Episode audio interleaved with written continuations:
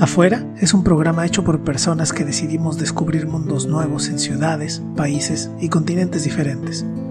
Reunimos nuestras experiencias y te contamos cómo es la expedición lejos de tu primer hogar. Conversemos sobre las dificultades y las maravillas de la compleja experiencia que es migrar. Acompáñanos, estamos afuera. Buenas tardes, Ciudad de México. Buenas tardes, Mérida. Bienvenidas, bienvenidos a un nuevo episodio de Afuera, un podcast sobre migraciones. Hoy tenemos una invitada muy especial, Lorena Díaz, y con ella vamos a estar conversando acerca de sus experiencias de cómo fue dejar su ciudad natal para llegar a Ciudad de México a estudiar. Eh, sabemos que de pronto las migraciones están atravesadas también por cuestiones de movilizarse para atender cuestiones como son los estudios académicos. Los grandes centros, las ciudades, son un núcleo que jala a muchas personas, que está buscando dónde estudiar, sobre todo en el tema de universidades. Sabemos que México de pronto tiene estos problemas de desigualdad y de concentración de centros de, estudio en las ciudades principales. Y pues hoy queríamos escuchar de, viva voz de, Lorena, cómo fue esa experiencia. Hola Lore, qué gusto que nos acompañas, bienvenida. Muchas gracias Aide, muchas gracias por la invitación y pues por estar aquí dispuesta o lista para compartir de mis experiencias. Hace unos momentos fuera del aire estábamos haciendo cuentas, ¿no? Llevas 14 años ya habitando este monstruo que es la Ciudad de México. Cuéntanos de dónde vienes, cuál fue como la decisión que te llevó a dejar tu ciudad de origen y cómo fue esta llegada a Ciudad de México hace 14 años. Muchas gracias por la pregunta. Pues la verdad es que creo que tocaste un tema muy importante, que era el de la centralización, porque podría decir que esa fue la causa por la cual terminé en la Ciudad de México o sea, no exclusivamente los estudios. Mi mamá creció aquí, yo crecí en Matamoros, Tamaulipas, nací aquí, pero me llevaron para allá cuando tenía como dos meses, entonces básicamente me crié en la frontera de México y veníamos regularmente aquí y yo estaba deslumbrada, porque esa es la palabra, por esta ciudad por la cultura que tenía, por el acceso al teatro, a los museos, incluso que había más cosas alrededor, porque ahí en Matamoros alrededor no tienes mucho más que Estados Unidos y nunca fui muy fanática de Estados Unidos. Entonces yo decía, ¿cuántos, ¿cuántas ciudades tienen alrededor para visitar? Tienen Puebla, luego tienen Acapulco, porque escuchaba, ¿no? Que se iban que los fines de semana, y Cuernavaca, y tanta riqueza histórica y tantos patrimonios culturales que yo decía, yo quiero estar ahí. O sea, yo quiero de verdad estar en esa ciudad tan enorme, tan llena de oportunidades. Entonces, de hecho, yo traté de venirme antes desde la preparatoria. Yo le dije, mamá, yo quiero estudiar la preparatoria en Ciudad de México. Y hasta eso mis padres trataron de darme gusto, se podría decir, porque ella me dijo, bueno, pues vete a la prepa, pero te vas a ir con tu padre, porque de ninguna manera te vas a ir sola. Para ese momento mi, hermano ya vivía aquí, porque él sí se vino a estudiar ingeniería petrolera, que eso solamente pues estaba aquí. De hecho llegó para hacer ingeniería mecatrónica, que igual solo estaba aquí. Entonces le dije, yo voy con mi hermano y me dijeron, no, para nada, tú estás muy pequeña, vete con tu, con tu papá. Y yo dije, no, o sea, porque yo me creía muy independiente. Entonces era como, no voy a ¿cómo voy con mi padre? Por supuesto que no. Me espera a la universidad. Y mi mamá dijo, pues te esperas. Entonces, así fue. Y cuando llegó el momento de venirme para acá, pues estaba muy emocionada. Pero de verdad me ha causado muchas reflexiones. Precisamente yo creo que el último año que he estado viendo cosas de, de, migraciones, porque yo realmente deseaba venir para acá. O sea, yo realmente tenía ese, ese deseo así ferviente de yo quiero vivir en la Ciudad de México y estudiar allá y vivir la ciudad y me costó mucho trabajo. O sea, yo me acuerdo mucho, yo siempre he sido una gran fanática de los refranes y sobre todo de las frases como motivadoras. Y hay una frase que dice, no puedes cruzar un abismo a pequeños saltitos. Y yo me acuerdo que justo antes de venir, cuando hacía mi maleta, cuando estaba haciendo mi examen, cuando estaba haciendo todo, me lo recordaba mucho, porque me daba mucho miedo.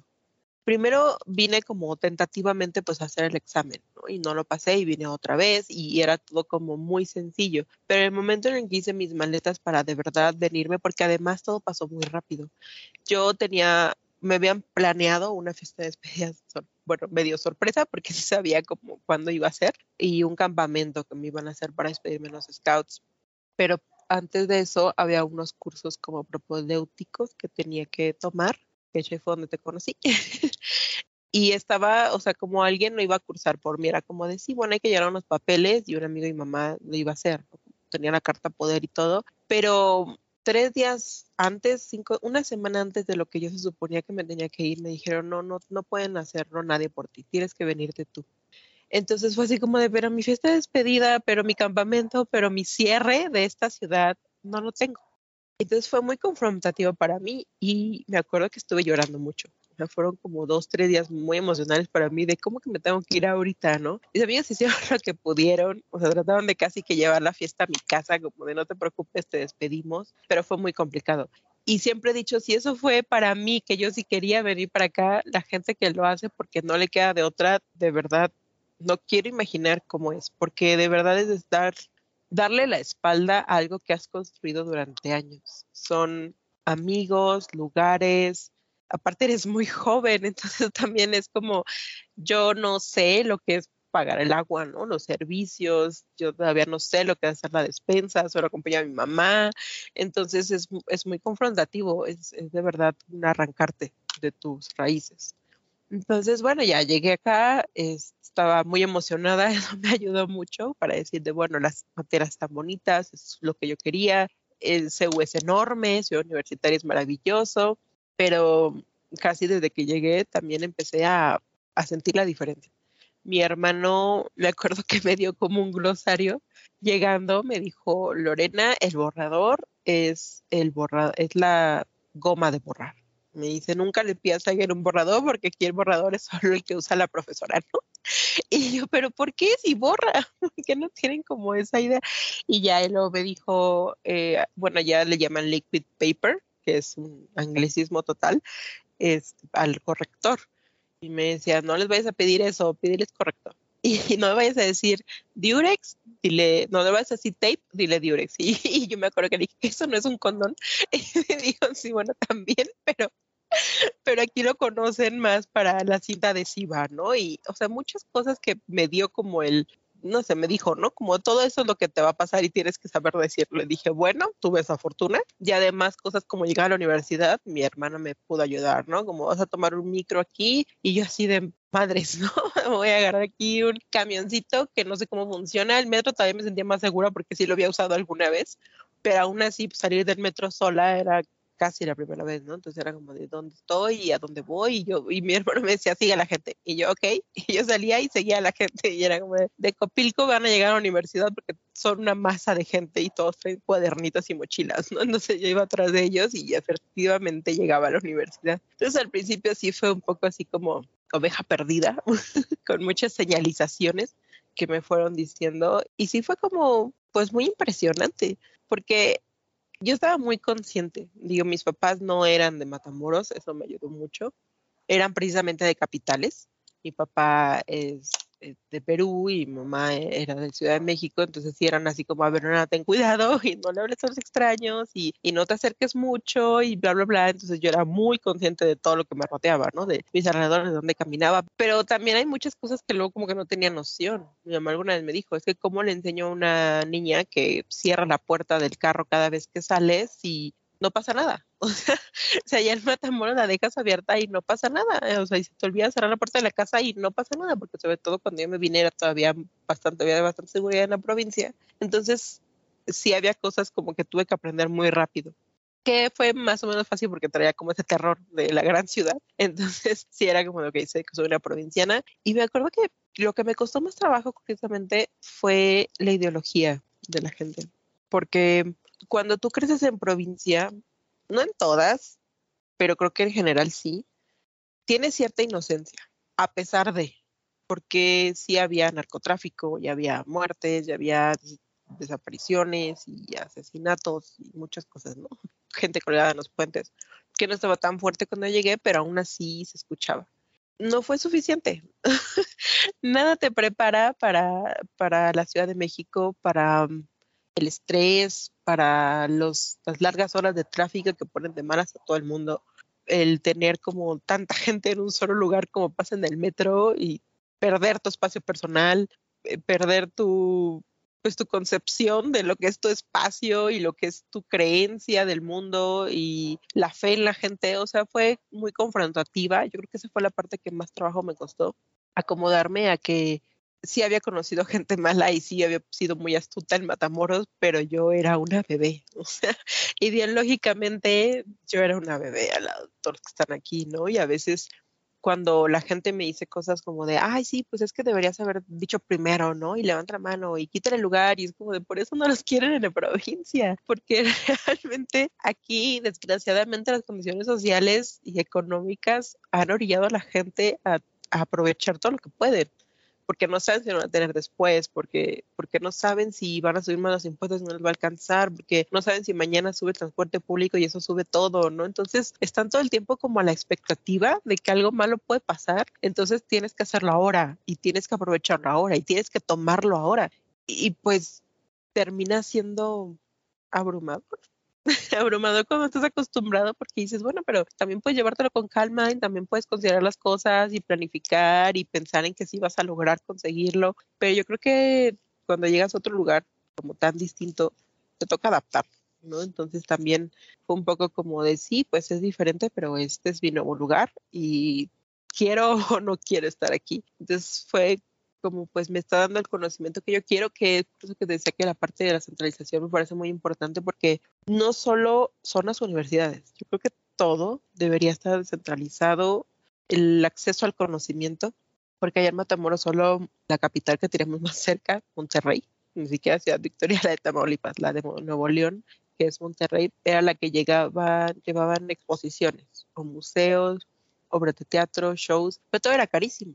Entonces, entrar a exposición me costaba 500 pesos y además para llegar tenía que tomar un camión que me tardaba cuatro horas y me costaba otros 400 pesos. Entonces, pues era carísimo ir a ver una exposición. En cambio, aquí con una creencia universitaria podía entrar de forma gratuita. Entonces, yo creo que todo, de alguna u otra manera, termina orillándote a las grandes ciudades por falta de oportunidades y no solo de estudios, sino como te decía también de cultura, ¿no? Si deseas como algo de eso, a veces hasta te parece que de naturaleza, porque allá es un lugar muy árido y entonces no había muchas formas más que Tampico para poder asegurarnos un clima diferente, un escenario diferente entonces, yo diría que más o menos esa fue una experiencia, bueno, ahorita 14 años después, ¿qué te puedo decir? Sí he añorado a estas alturas la idea de una ciudad más pequeña, más tranquila, menos acelerada y menos asustada de lo que puede no, no tomar en este momento. Y lo he comentado, pero es chistoso porque mi pareja, mi novio es de aquí,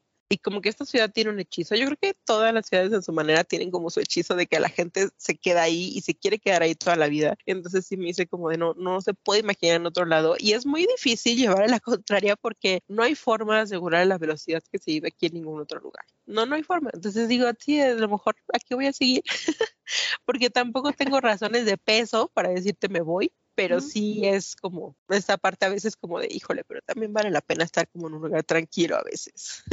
de todo lo que has mencionado hay un montón de temas que creo que son bien importantes e interesantes ¿no? de, conversar. Uno de ellos es que en episodios anteriores hemos conversado con personas que migraron sobre todo por trabajo ¿no? y en una edad adulta, a partir de los 28, de los 30, de los 35. Y tú dices, yo tenía 18 años, ¿no? o sea, iba saliendo de la preparatoria, iba a comenzar mi carrera universitaria. Me imagino que a la Lorena de ese momento la Ciudad de México le parecía gigantesca y le parecía desconcertante. Has repetido varias veces la palabra confrontar, de sentir como no, solamente el choque cultural, parte de la seguridad, en la parte del lenguaje, lo, que decías, yo recuerdo en nuestras primeras interacciones que de pronto sí llegaste a decirme como préstame un borrador y los, a los tres segundos te corregías, ¿no? Y decías, bueno, la goma o como se llame eso, ¿no? como le digas.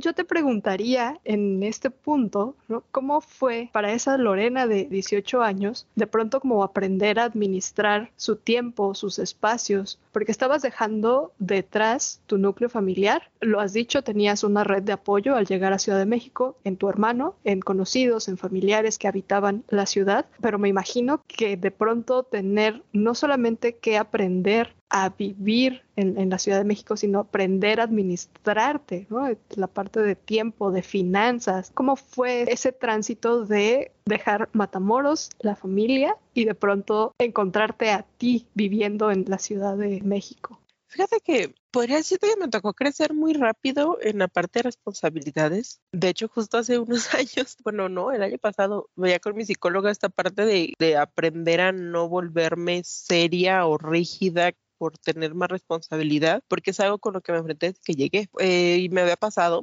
con mi hermano, llegó antes de mí y perdió su beca. Entonces yo veía en casa las expectativas que se rompían de pronto, o sea, fue mucha desilusión de ellos, muchas discusiones, hubo muchísimas discusiones por el tema de mi, de mi hermano y sus asuntos académicos que empezaron a recaer en mí, porque yo soy la chiquita, entonces siempre había sido pues de alguna manera pues no ignorada, pero digamos que no ponían todas sus esperanzas en mí y yo estaba muy contenta con eso, la verdad es que no me afectó en nada, bueno, no sentí que me afectara realmente, pero cuando empezó a pasar esto con mi hermano empezaron a ponerlas en mí y eso también fue una, una carga que yo no esperaba, entonces llegar aquí fue chistoso porque mi hermano había llegado antes pero como que no se había acabado de adaptar. Entonces él sí tenía como todo un, una existencia universitaria de tengo mi refrigerador lleno de cervezas y una manzana echada a perder, ¿no? Así que es...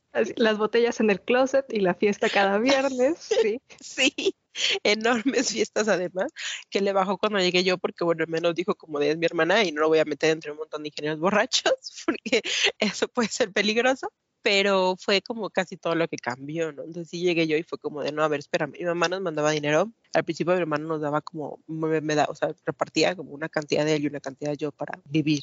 O sea, que me dice como mis, mis finanzas es casi como, no sé, mi mamá era muy administrada, siempre he dicho que ella me, me, enseñó con esta parte de que yo la veía en el comedor tomando notas, o sea, escribiendo, haciendo cuentas, y yo le decía, ¿qué haces? ¿No? Y mi mamá me decía, estoy haciendo cuentas. Entonces siempre fue como esta parte, estuve muy consciente del dinero. Era chistoso porque yo iba a los scouts, yo iba a los scouts de Matamoros y cuando llegué acá busqué un grupo scout también entonces me integré y ahí también son gastos, porque es el campamento y es viajes y el uniforme, son cosas que generan gastos y era pues complicado para mí porque es que no me alcanza, o sea, no me alcanza con esto que pues me están dando o me alcanza a medias o eh, yo creo que llegó un momento en el que sí le dije, es que no me alcanza y me dijo, es que les mando tanto y puse a mi hermano a hacer cuentas y le dije, a ver, es que ¿por qué? ¿Dónde está el dinero? No, porque siento que no nos está alcanzando. Entonces hizo como sus cuentas acá de ingeniero, me daba mucha risa porque luego quería explicarme cosas y, y de la explicación me decía, ay, no, sí es cierto, tal cosa. Entonces en una de esas explicaciones me dijo, no, es que mira, no llega tanto, entonces te doy tanto y te doy tanto y eso se paga para los recibos y esto se paga para las no sé qué. Me dice, creo que sí nos alcanza mejor. y yo dije, a ver, entonces, pues dame más dinero, ¿no? Al final mi mamá fue la que me dijo, haz una cuenta una cuenta, yo te mando a ti un dinero, a tu hermano otro y ya ustedes hacen bolas, ¿no? Pero ya independientemente y ya solitos administran. Creo que fue cuando empecé a trabajar para ese tipo de cosas. Puedo decirte que fui, no, afortunadamente, sé que no es tan fácil estar en esa situación, pero afortunadamente no tuve ese problema. Pues no sé ni cómo me administré. Alguna vez quise aplicar para una beca y me rebotaron porque, porque no teníamos pues, las condiciones, ¿no? Que, cuántos focos y cuántos baños y todo eso y no me lo aprobaron. Y yo estaba muy triste porque dije, pero es que de verdad tengo apenas lo justo. Pero bueno, fue cuando empecé a trabajar para sacar los gastos. No sé cómo me administraba con mucha organización, o sea, de verdad era como de tengo esto y esto, porque era al mes, o sea, me van a mandar esto al mes y necesito hacer que me dure hasta el final, porque eso sí, no nos mandaban adicionales, o sea, así como esto es lo que estamos dando y si les alcanza casi que no me digan que no. Entonces, pues era como sacar copias, usar la biblioteca. Recuerdo que era muy, también es de unas razones para que era como de la biblioteca yo salía, ¿no? Y me acuerdo que en Nayeli, libro una amiga era también como de ya es hora y va a pasar otra clase, pero hay que irnos ahorita en el intermedio y yo corría, ¿no? Así necesito que agarrar el libro de la biblioteca porque no puedo comprarlo. No compré libros, o sea, creo que en la de todos los libros que leí habré comprado un 10% porque si no era muy contemplable para mí. Mis papás luego cuando venían, cuando me decían como de, bueno, ¿quieres comprar algo? Y a veces si sabía cuál era, ay, sí quiero tal libro. Pero pues yo no compraba. La verdad es que mi alimentación era muy pobre. era maruchans, tacos de canasta, agua de sabor, horchata jamaica. Lo que encontrara y comprábamos a veces pan, queso, jamón sí, era de verdad de universitario y ahí sí me tocaba el de, me sentía pobre de universitaria y con lo menos que podía, de agarrar el metro para todo y el micro para todo y lo menos que pudiera gastar cuando saliera. Es, quizás esa fue como la forma de sobrevivencia, porque no hubiera dicho que, ay, sí, fui muy administrada o así, pero siempre me alcanzaba. Son temas que pasan desapercibidos. La migración de jóvenes en edad universitaria que se desplazan de sus ciudades y que de pronto quedan en, en esta falta de redes, en esta falta de apoyos creo que es también como la primera vez que nos sentamos a platicar tú y yo de esas dificultades que tuviste al, llegar a Ciudad de México, ¿no? No es algo que se pregunte. Entiendo que también en ese momento éramos muy jóvenes, pero yo veía la forma en la que llevabas el departamento, la forma en la que estabas cursando la universidad y visto desde fuera, de pronto parecía como un montón de libertades, ¿no? De tener tu espacio propio, de poder estar como a tu ritmo, pero, pero claro, ¿no? Cuando pones la, la lupa encima y comienzas a preguntarte, oye, ¿y, ¿y, cómo llegabas a fin de mes con la cuenta de la luz y del teléfono? Recuerdo cuando empezaste a trabajar, ¿no? De pronto estabas corriendo de la universidad al trabajo y de regreso. De pronto también tenías algunos fines de semana ocupados son esos temas los que también venimos a conversar en el podcast, porque también me parece que de pronto hay una romantización, ¿no? De esta migración por cuestiones universitarias, ¿no? Como ya llegué a la Ciudad de México, ya estoy aquí, la universidad me va a abrir las puertas y luego resulta que no, ya estás en Ciudad de México, pero hay que competir con los otros 8 millones de personas que viven allí y los 8 millones de personas que se desplazan de, de Estado de México también un tema que mencionas tiene que ver con procesos de adaptación, lo que decía sobre el lenguaje y lo que decía sobre como estas diferencias ideológicas, ¿no? De pronto de venir de un estado de la frontera y desplazarte al centro del país, me imagino que lo atraviesa todo, ¿no? Tanto la comida, el clima, el transporte, los modos, las costumbres. Te preguntaría, ya que eres una estudiosa del, del lenguaje, ¿Cómo fue esta, adaptación partiendo de una discriminación lingüística? Fíjate que afortunadamente, porque creo que sí fue otra de las cosas afortunadas de mi vida, siempre me ha gustado el lenguaje y eso me facilitó las cosas, porque no solo hablas diferente, sino que además tienes hasta tonos diferentes. Yo me acuerdo que pasé el tan cliché de no me grites y era como de no es que así hablo, porque pues si llegas del norte con un acento muy fuerte esa fue como una, ¿no? Y además allá son muy directos, muy directos para pedir las cosas.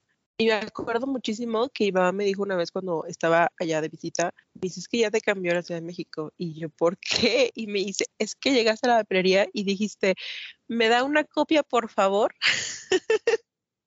Porque allá no se usa. O sea, ya tú llegas y es como una copia porque estás haciendo una papelería y pues estás esperando que el servicio sea de papelería, ¿no? Entonces tú le das y, y está la copia y ya la sacas. Entonces, de hecho he tenido algunas discusiones como de si es importante o no esta parte de suavizar tu lenguaje, porque me decía que es una forma de ser amable. Le decía, pero es que aquí se ofenden por todo y no es como que sea peyorativo, sino en el sentido de que elaboran mucho sus, sus enunciados siempre, como de buenas tardes, espero que esto pueda estar bien y bla, y, y, no estaba yo acostumbrada. Entonces, veo que creo que fue afortunada porque al ser amante, pues esta parte también del lenguaje y además estarlo estudiando, me hizo darme cuenta también muy rápido de la parte de los regionalismos y de cómo había detrás esta parte del trato, ¿no? De, de la educación que tienen aquí, de elaborar, te digo, sus frases y adaptarme también a muchas cosas que obviamente mi hermano no me pudo dar todo, no me dio un diccionario etimológico de Ciudad de México,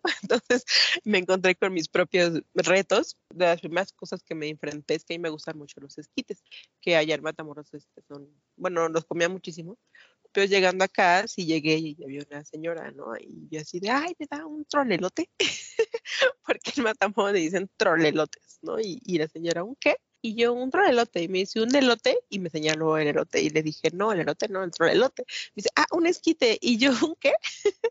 y me dice, un esquite. Y agarró el vaso y le dije, sí, eso. Y entonces te dije, ¿cómo se, cómo se dice, perdón? Me dijo esquite. Yo dije, ok.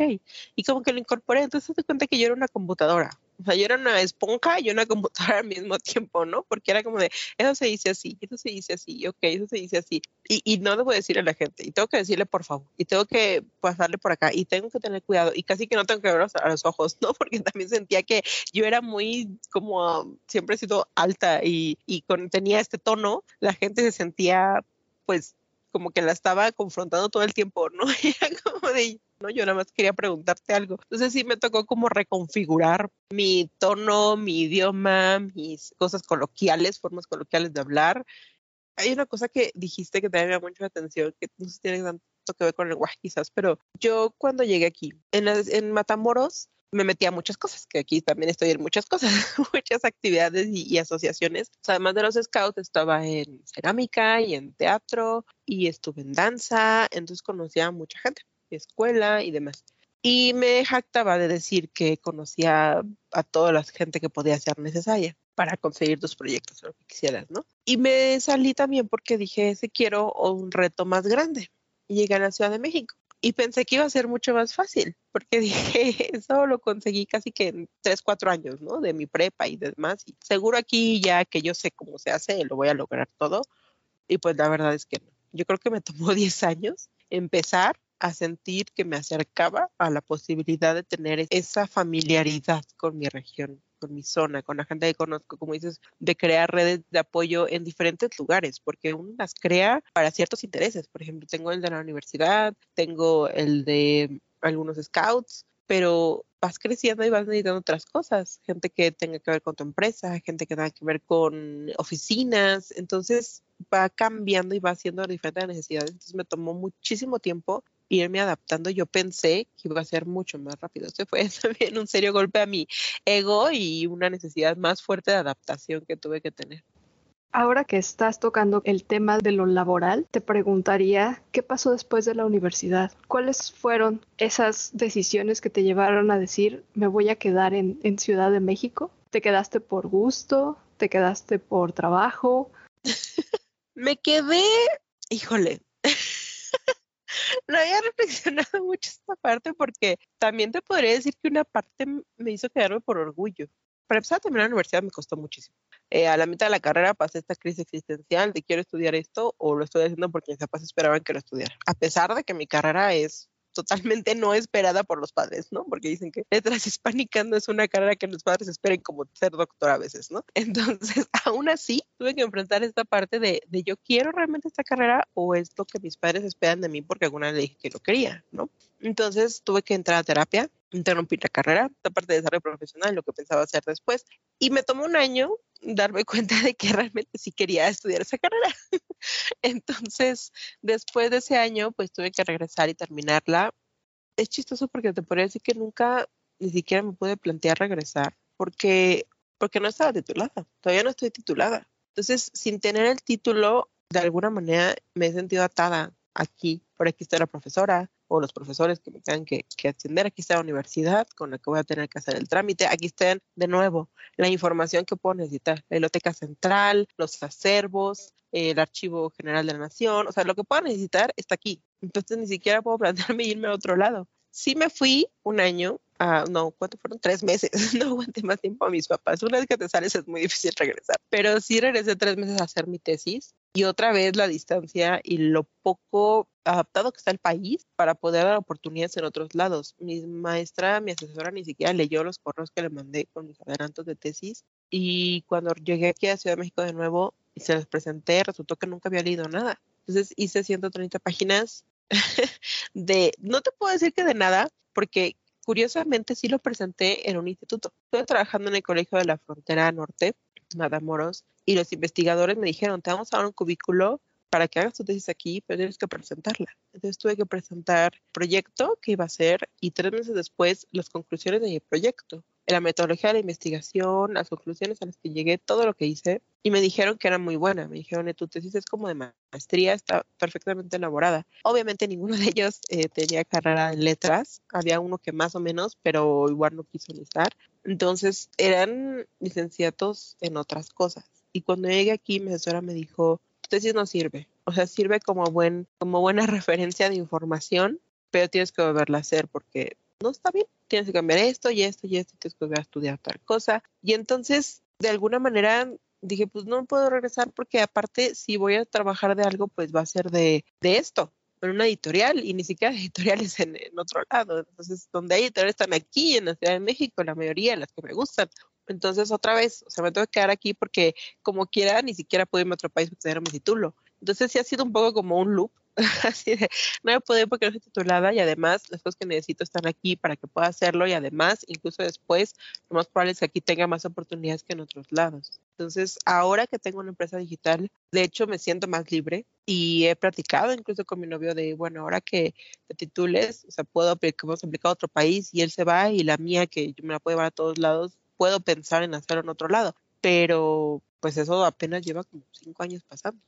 Hablas ahora, ¿no? De este pensar en migrar nuevamente. ¿no? Nos hemos topado también en otros episodios, personas que han saltado de uno a otro, a otro, a otro lado, sobre todo por, por estas cuestiones, ¿no? De, de estudios, de oportunidades laborales. ¿Qué pasa con los lazos? Mencionabas al inicio el trabajo que te costó de pronto dejar esas redes de amistad a tu familia en Matamoros cómo ha crecido eso en Ciudad de México y cuál es, por ejemplo, el costo emocional de la migración.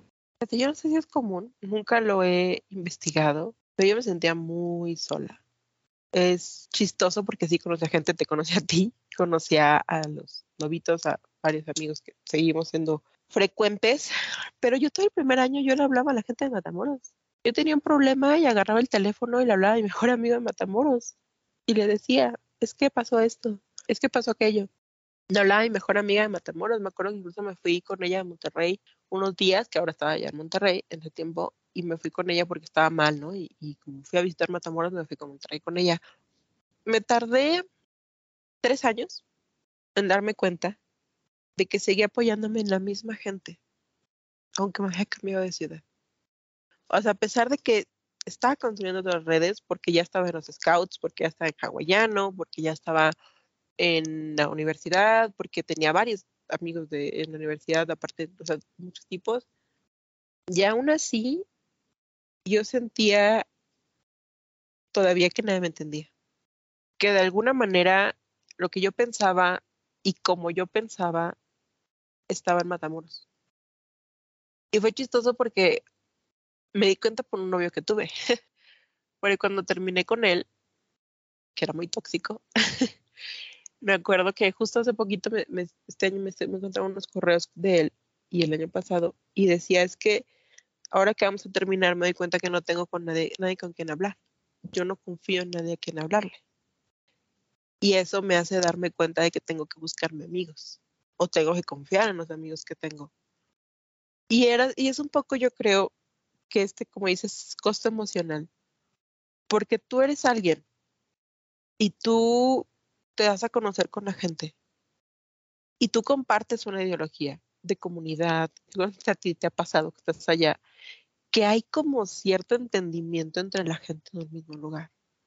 Entonces, al salirme e irme a otro lado, yo seguía sintiendo que me entendían más la gente con la que había crecido de alguna manera porque también había cosas que no me gustaban y que pues aquí creían porque pues obviamente también vinieron de allá, o sea, bueno, vinieron de, de esa, de crecer con eso. Había muchas cosas que también no me quería yo abrir porque tenía miedo de volverme más quizás como la gente de la ciudad en la que llegas, que de alguna manera también te aleja de lo que tú creías que era tu hogar. Entonces, sí fue muy difícil para mí esa parte. Y cuando me di cuenta con este chico, y dije, tengo que buscar amigos, fue cuando dije, ya tengo que empezar a confiar. tengo que empezar a confiar en la gente de aquí porque si no, no puedo seguir hablando a estas personas porque ya no me entienden tampoco.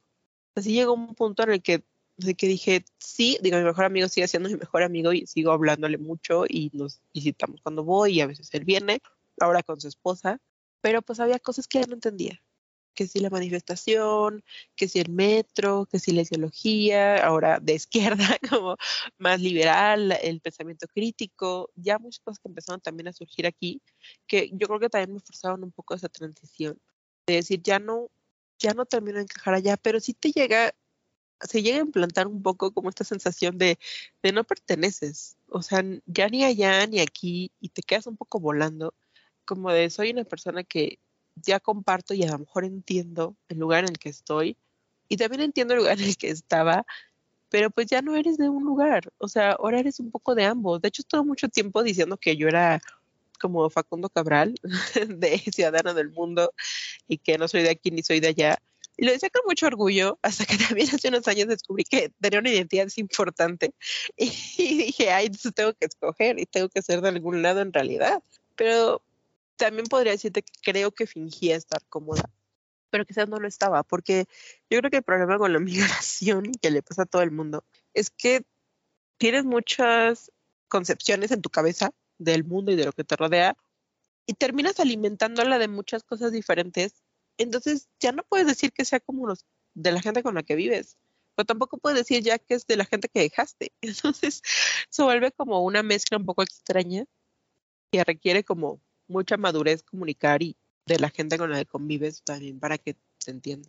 Sí, creo que también por eso abrimos este espacio, ¿no? También en algún momento varias personas que hemos migrado, que hemos dejado nuestras ciudades de origen, nos empezamos a cuestionar dónde está esa identidad, porque también de pronto lo que dices de sentirse sola, yo también me he llegado a sentir sola viviendo ya sea en Cuernavaca, yo viviendo acá en, en Mérida, incluso en algo tan simple como salir de Ciudad de México al Estado de México, ¿no? Parecería como un, tramo bien chiquito comparado con, las distancias de, este país, pero siempre da esa sensación, ¿no? De, de pronto de, de, ya no coincidir con las personas que conocías, con las personas que vas conociendo y que de pronto como no están atravesadas por esa experiencia que es salir, que es tener este choque en, todos los sentidos, ¿no?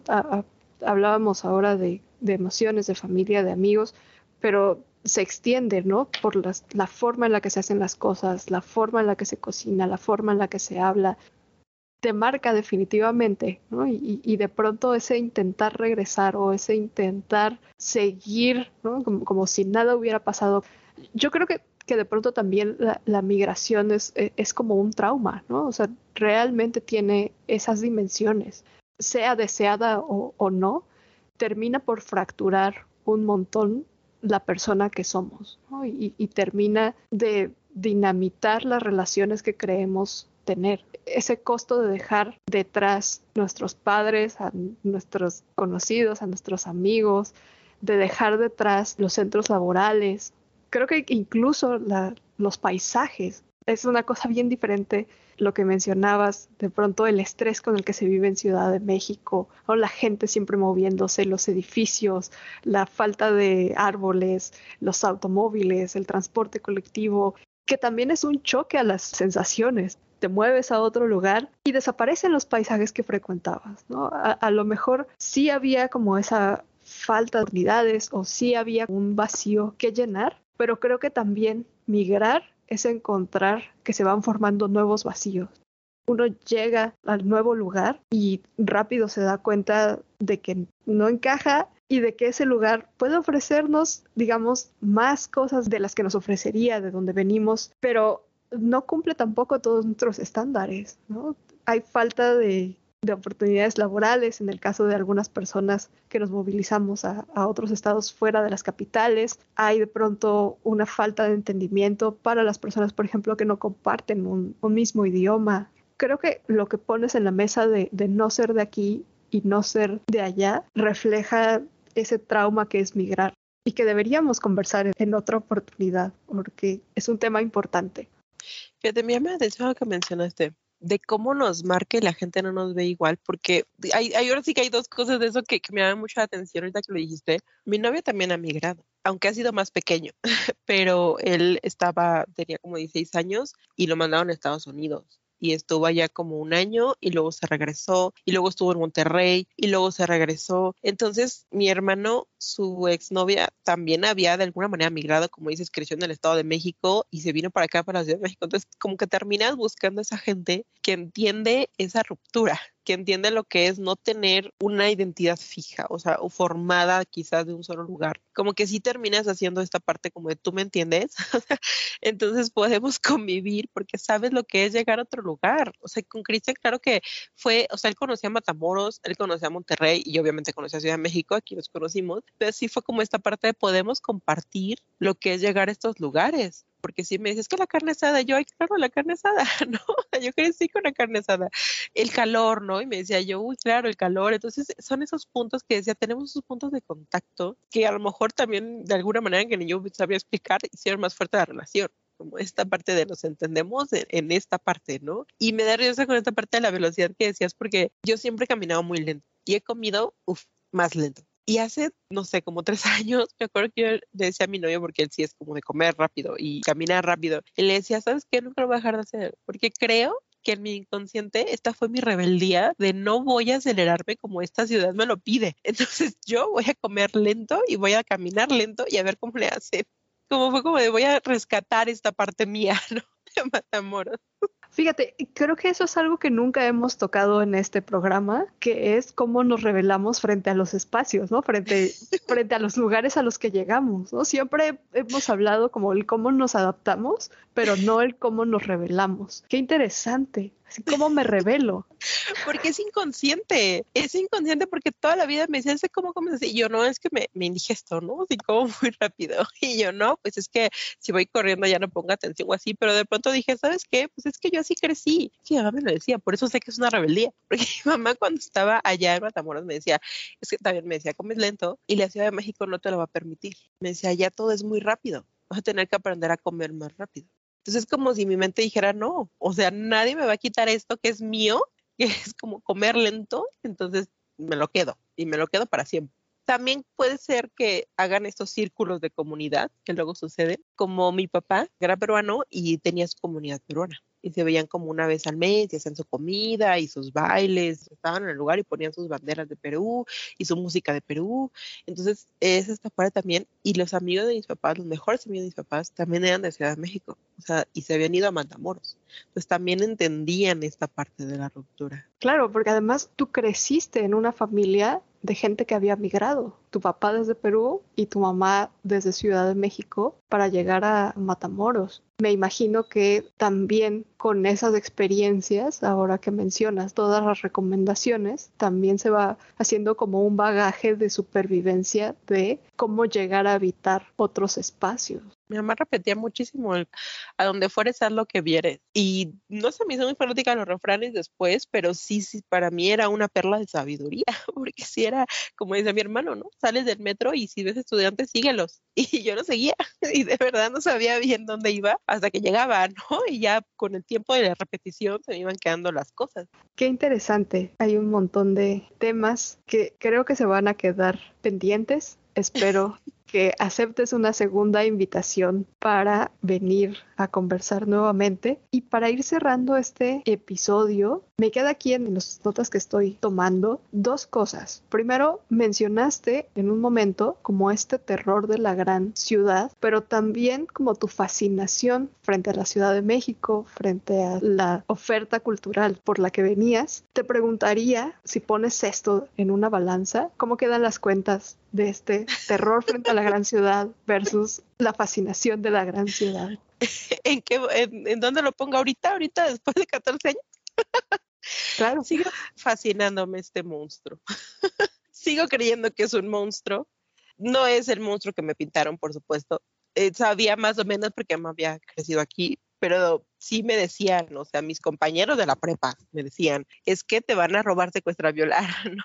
O sea, entonces era como este temor latente y de ahí también salió esta parte de terror que tenía de llegar a un lugar desconocido donde tenía tan malas referencias y tan mala reputación. Pero creo que la Ciudad de México además es muy tramposa porque uno viene por las oportunidades y las posibilidades y tiene muchísimas que puedes aprovechar si sabes moverte y con mucha, mucha capacidad de adaptación, pero tampoco te dejas disfrutar al mismo tiempo. cuando uno viene de turista, es más factible que visites N número de museos y exposiciones y monumentos que si vives aquí. Porque yo siempre le decía a unos amigos que venían, es que te come esta ciudad. Estás aquí y de aquí tienes que hacer esto y de allá tienes que hacer aquello. Y si no lo planeas, y sobre todo si no te das el tiempo porque estás tan cansado de la misma ciudad, de todo el correr de la semana que no quieres hacer nada el fin de semana. Entonces, en lugar de ir a la amplia oferta que tiene, te quedas en casa viendo la televisión. Entonces, es muy surreal, como siempre. Y creo que tenía razón Salvador Dalí. Esto de México es, es más surreal que sus pinturas, ¿no? Entonces, sigo fascinada por lo que tiene. Eh, ya no le temo. La verdad es que afortunadamente he aprendido a moverme en ella y he tenido buena suerte además. Entonces, yo creo que la balanza ya se inclinó más hacia la parte de sí tenía razón en estar fascinada y sí sigo creyendo que está llena de oportunidades. Sí, queda más de ese lado todavía. Qué bueno, qué bueno que la Ciudad de México te abrace. A veces me ahoga, pero sí, me abraza. Para cerrar el programa, solemos hacer un segmento en el que preguntamos a nuestras invitadas qué recomendaciones le darías a las personas que crees que se pueden encontrar en, esa situación, en, una situación similar a la que te orilló a ti a migrar. Pensando en este caso, estudiantes que de pronto están pensando en dejar sus lugares de origen e intentar ingresar en alguna universidad de la Ciudad de México, ¿cuáles serían tus tres recomendaciones principales? Yo creo que es muy obvia, pero mi mamá siempre la tenía muy fija y ahora entiendo por qué, que era como siempre tener un lugar al cual llegar que sea seguro. O sea, sea una tía que te va a alojar dos meses al menos, o un amigo que sabes que te va aparte a hospedar, ¿no? Porque creo que todo empieza con tener un techo firme y a veces hay muchas de terror de gente que renta y a los tres segundos tienen que irse porque resulta que la rentera no los quiere o que tenían un perrito y no les va o que le suben la renta. Entonces, sí es importante tener bien dónde llegar, como estar bien seguro de esa parte. Quizás ese sería mi primer consejo. Yo creo que el segundo es, haz las cosas a tu ritmo.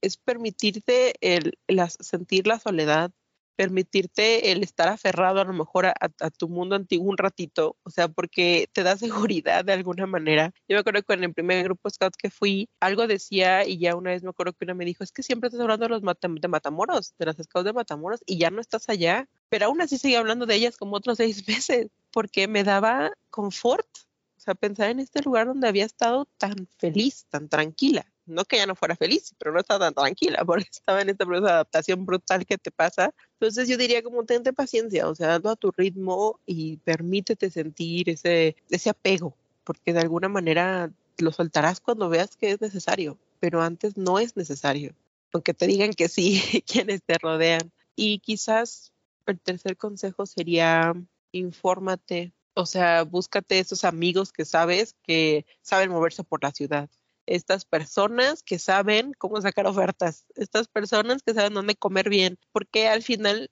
pues sí se vuelven tu red de apoyo, pero también al principio se vuelven como tus puertas, o sea, de, de cómo lo hago, ¿no? Y ellos te ayudan a abrir la puerta y decir así, por aquí, y eso te ahorra muchísimos conflictos. Tocas puntos importantes, ¿no? El, el tema de el lugar a donde llegar a vivir, que no solamente es la ciudad, sino es buscar una renta, Sabemos que de pronto también los lugares que están cercanos a las universidades son rentas muy caras y también en, condiciones horribles. Cuatro o cinco personas habitando un espacio que está diseñado quizá para dos. Hay que compartir cuarto, hay que compartir servicios, hay que buscar con quién rentar. Y este último punto ¿no? que, mencionabas acerca de buscar personas que puedan orientarte en, la ciudad a donde llegas, que creo que también ha sido uno de los consejos que siempre sale en los, episodios.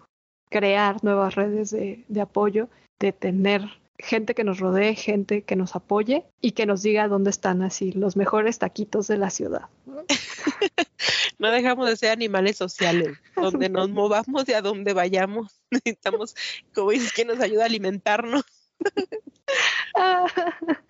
sí. Ay, pues Lore, querida, muchísimas gracias por acompañarnos. Ha sido una plática bien interesante. Las puertas están abiertas para cuando quieras regresar, Casi me hace llorar al principio, yo ni yo había reflexionado de toda la experiencia y todo el todo lo que sucede en ese tipo de viajes, cambios. Nos pasa cuando venimos por primera vez al podcast, creo que, hay, muchas cosas que de, que de pronto hacen como ese clic, ¿no? De claro, yo atravesé por eso, claro, también me pasó eso. Pero es un espacio muy bello en el que podemos coincidir y podemos compartir esas experiencias. Son diferentes, ¿no? No todos estamos migrando al, al mismo lugar, pero el simple hecho de haber dejado nuestras ciudades y de estar habitando otras de pronto nos pone en las mismas condiciones, sobre todo en la empatía. Creo que emocional y socialmente en, la mayoría de los casos son muy parecidos.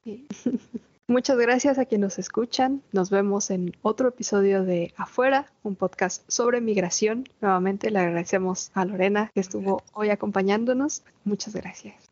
Sí, muchas gracias.